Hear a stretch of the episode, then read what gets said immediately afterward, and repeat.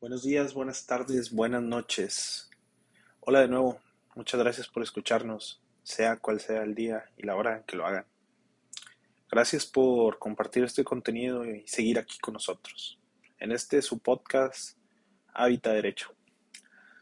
Me da mucho gusto el día de hoy saludarlos y platicar de un tema que últimamente hemos tenido la particularidad de escuchar mucho en la oficina. Siempre lo hemos visto, pero ahora sí que en esta etapa que estamos cursando todavía de la UN pandemia, se ha acentuado esa situación. Y quiero hablar de la actualidad del divorcio en México y sobre todo llegar a un punto de reflexión si decides tomar esa decisión, si decides que esa es una decisión que, que necesitas efectuar en tu vida, ¿no? Así como tuvimos la valentía o la necesidad o la fortaleza de decir, me voy a casar con esa persona, hay veces que llega ese punto de quiebre y es necesario tomar esta medida que es el divorcio. Muchos de mis colegas abogados, y esto sí es crítica puntual para ellos, hacen estos trámites de manera ágil. Mm, me imagino que en alguna barda, en algún poste, en alguna parada del camión hemos visto esos anuncios pegados de divorcios express, cuatro mil, tres mil pesos, malbaratando el costo, porque no es lo que cuesta el hacer el trámite. Inclusive puedes ir a la Defensoría Pública de oficio y te van a hacer el trámite al Instituto de las Mujeres, al DIF, municipal, estatal. Pero no es el valor del costo, sino el seguimiento que se le debe dar. Una de las políticas de mi oficina, al menos, y de mi equipo de trabajo, y que siempre he tratado de inculcarles es, dense hasta con la escoba si quieren, pero eh, nada más el tema de los menores sí es un tema a cuidar y muy importante. Vamos a tocar varios puntos. Eh, en años pasados, la Suprema Corte de Justicia de la Nación declaró inconstitucional todos los códigos civiles de las diferentes entidades federativas que exigieran algún tipo de requisito para disolver el vínculo matrimonial. Antes era, es que me es infiel, había que demostrarlo, es ludópata, etcétera, etcétera, etcétera. Lo que hacía que estos juicios fueran complejos, complicados y no te voy a dar el divorcio y primero me muero yo, ahora te mueres tú, etcétera, etcétera, etcétera. Mil y un temas que hemos visto a lo largo de este recorrido profesional y de situaciones. Y más porque en este tipo de cosas, como se mueven sentimientos, hay veces que la razón, la lógica y el sentido común quedan de lado. En ese orden de ideas, la Corte decía es que la gente no puede nosotros como Estado mexicano no podemos garantizarle su derecho a ser feliz, porque ya no está siendo feliz con esa persona, ya no está siendo esa persona con quien quiere efectuar un sueño y llevar una vida. Es por eso que declararon inconstitucional este tipo de códigos o legislaciones que hacen o obligan a acreditar algún tipo de causales.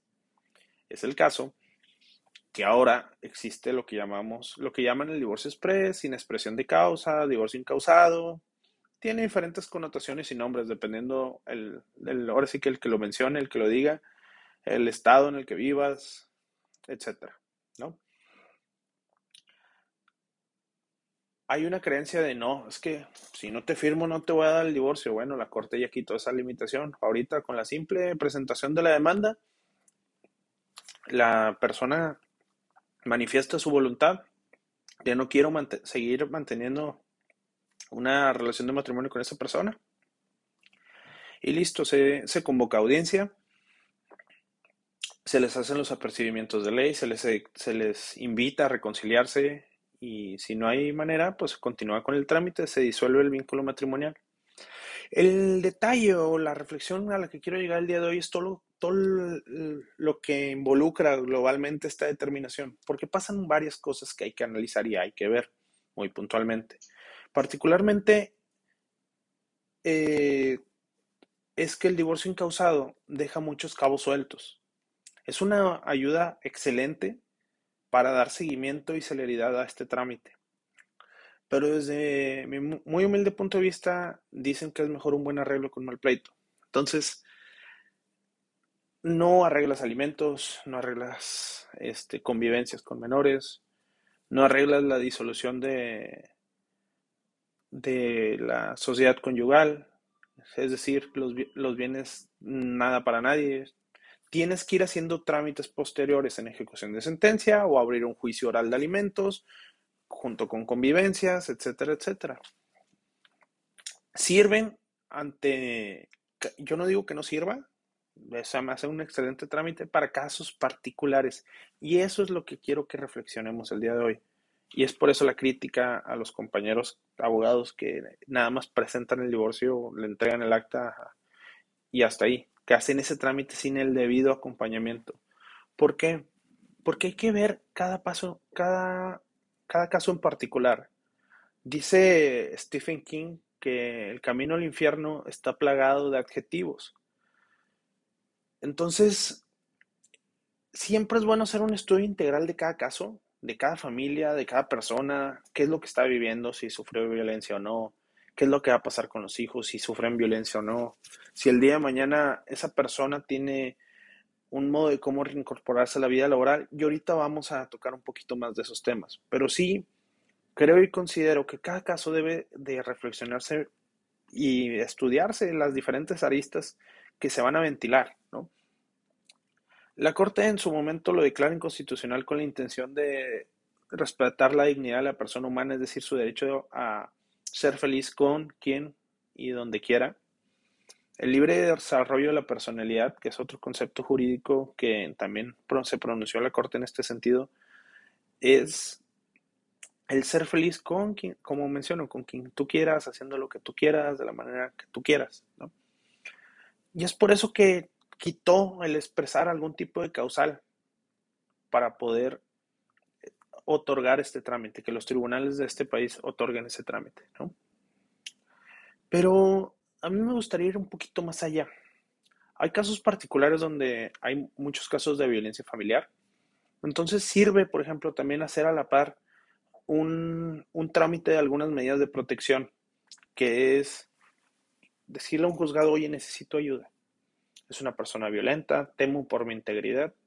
Entonces el juzgado le notifica con el auxilio de la fuerza pública para el efecto de que se retire del domicilio y te da un plazo para presentar la demanda de 15 a 30 días, donde él tiene una, él o ella, porque se puede dar en los dos casos, eh, tiene una restricción de al menos 500 metros a la redonda, te dan auxilio policíaco de manera más breve, para que tú puedas estar tranquilo y continuar ese trámite. Esto también puede ser un gran aliado o elemento cuando se toma esa determinación de querer ir a, vivir un juicio de estos, ¿no? Ese, estudio integral esa es la reflexión que les quiero dar el día de hoy porque, como comentamos en su momento, este podcast tiene por intenciones que ustedes el día de mañana sepan un poquito más cuestionen un poquito más a los abogados que, conozcan, que los asesoren, sepan cómo ejercer y qué alcance pueden llegar a tener como usuarios de, de, un despacho legal, de un servicio del Instituto de las Mujeres, de la Defensoría Pública, etc. En el incausado también se pueden presentar un convenio dentro del juicio, a la mera hora de negociar. Esos convenios pueden, pueden ser de alimentos y convivencias cuando hay menores, las sesiones de derechos respectivas respecto a los bienes, yo me quedo con la casa, tú te quedas con los carros y tú con la quinta y yo con el perro, etcétera, etcétera, ¿no? Porque hay muchos mitos, muchos mitos que corren detrás de, ejemplo, no vas a volver a ver a los niños, porque es mi derecho como madre o como padre el decidir con quién se ven mis hijos o no. Está muy mal entendido ese concepto de que es un derecho mío como padre. En realidad, el derecho de convivencias es un derecho de los menores, no de los padres. Es un derecho de tener una familia heteroparental, homoparental, junta, separada, en unión libre, etcétera, pero es un derecho a los menores. Entonces vayamos empezando a cambiar esa mentalidad, porque es un derecho de ellos. Y a los únicos que le hacemos daño al no permitirlos convivir unos con otros es a los menores. Y eso es, como les decía, una de las políticas que vemos nosotros. Tratar de no dejarlos tan desprotegidos. Obviamente, hay que ver cada caso particular, como les decía. Hay casos de violencia familiar, obviamente no lo vas a poner a convivir con un agresor. Lo ideal sería acudir a estas instituciones auxiliares de la justicia, como el Centro Estatal de Convivencias, para que un psicólogo trabaje con ese padre o esa madre que es violenta, trabaje en ese proceso psicológico de recuperación con los menores. ¿Para? Para que puedan, en la medida de lo posible, ir recuperando una niñez digna. Eso es un punto muy importante que sí quiero reflexionar hoy. Lo del derecho de convivencia no es un derecho de los padres, es un derecho de los hijos.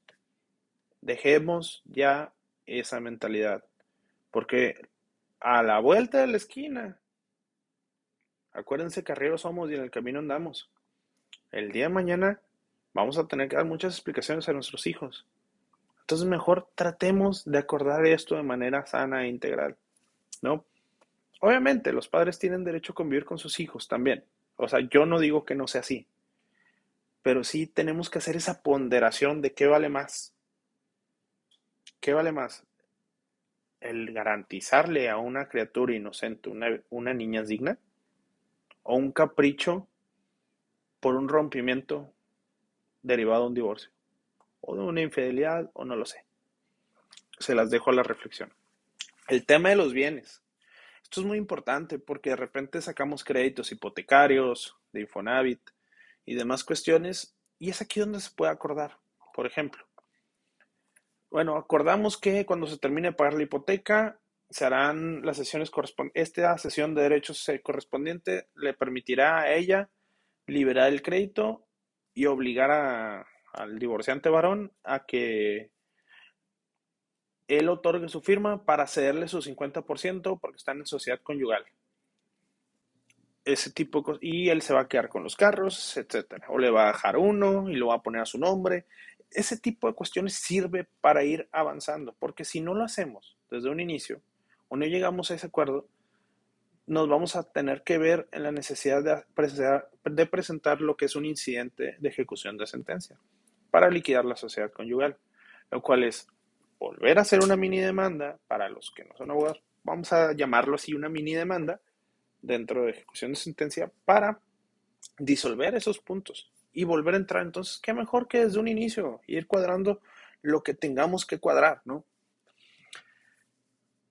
Para eso sirve este tipo de convenios. Ahora bien, hay una hay otro mito que quiero tumbar el día de hoy porque también N cantidad de veces ha venido a esta oficina. Es que no me deja ver, a, vuelvo a los menores, no me deja ver a los niños y dice que ya está haciendo el trámite para quitarles mi el nombre, mis apellidos. Yo le recuerdo que el derecho a un nombre es un, es un, y a un apellido es un derecho fundamental de los menores. Los derechos fundamentales constitucionalmente están por encima de todo. Entonces el apellido no se mueve, los nombres no se quitan, solo porque me divorcié solo porque me engañó y solo porque es alguna situación. Para poder efectuar un cambio de nombre, porque dijimos que íbamos a aclarar estas dudas, sí se, sí se puede en ciertos casos muy particulares, ¿no? Que es cuando seas homónimo o tengas algún tipo de relación con algún personaje de la vida pública que se ha señalado algún cártel o alguna situación de esa naturaleza o alguien que te genere desprecio ante los demás o burla o situación de esa naturaleza. No porque el marido fue infiel, no porque la señora fue infiel y bajó Tinder, no es por eso. Entonces, es importante hacer esta diferenciación ya porque dejemos esas amenazas, dejemos de trabajar abogados con ese tipo de mentiras. Seamos honestos a nuestros clientes. Y ustedes que son nuestros clientes, que nos debemos a ustedes también, porque vienen con nosotros a una asesoría profesional, completa, integral y honesta, es también déjense ayudar. Déjense ayudar porque esta situación a veces se, vuelve un estilo y afloje muy innecesario, ¿no? Otra cosa que también es un mito, que lo he visto en muchos convenios, antiguos, nuevos, propuestos en la actualidad son las cláusulas condicionantes. Yo así les llamo. ¿Cuáles son esas? Le voy a dejar la casa a la señora, pero no con la condición de que no puede contraer nuevas nupcias, no puede tener novio, no se y no puede introducir a nadie en la casa. Vuelvo al tema del libre desarrollo de la personalidad. Es ser feliz con quien quieras, como quieras y de la manera que tú quieras. Aunque esas cláusulas vengan en el convenio y ese convenio lo ratifique un juez, no son cláusulas válidas. No hay poder humano en este mundo ni legal que pueda ejecutar ese tipo de cuestiones. Quitémonos, abogados, dejen de recomendar esas situaciones. Señores clientes, amigos de, este podcast, de verdad, no, no pactemos este tipo de cuestiones, no las tengamos en el radar. Ahora sí que live and, let die, ¿no? Este, vivan y sean felices. Eso es muy, muy importante. Lo que también les voy a dejar un tip, es muy, muy interesante. En este país actualmente, en México, hay, un, hay una situación muy puntual, ya para ir cerrando este orden de ideas, que es el tema de la pensión compensatoria. La pensión compensatoria, digamos que es una atribución económica que se hace de un cónyuge a otro como requisito para que para subsanar un empeoramiento de su nivel económico que, que se va a generar después del divorcio. En palabras más fáciles y sencillas es, por lo, un ejemplo, aclaro, puede ser que el hombre sea quien se dedicó al hogar, pero o que la mujer sea quien preponderantemente se dedicó al hogar. Pero lo importante aquí es esto, es yo me dediqué al hogar, sea hombre o mujer es igual.